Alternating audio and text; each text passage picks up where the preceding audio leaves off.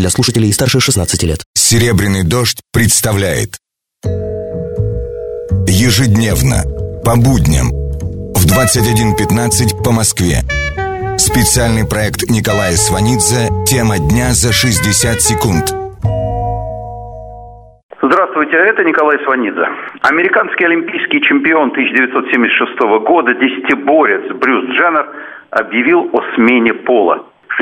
65-летний бывший атлет в женской одежде появился на телевизионном шоу на канале ABC. Помимо всего прочего, Брюс Дженнер, точнее уже бывший Брюс, его нынешнее имя мне неизвестно, отчим знаменитой красавицы, актрисы и модели Ким Кардашьян. Ситуация, конечно, скандальная или яркая, кому как больше нравится. Разумеется, в нашей России, известной нерушимостью своих духовных скреп, это воспринимается как отвратительный нонсенс, еще более подчеркивающий наше над ними неоспоримое превосходство. Мужик стал бабой. Ну, вообще-то и говорить тут больше не о чем.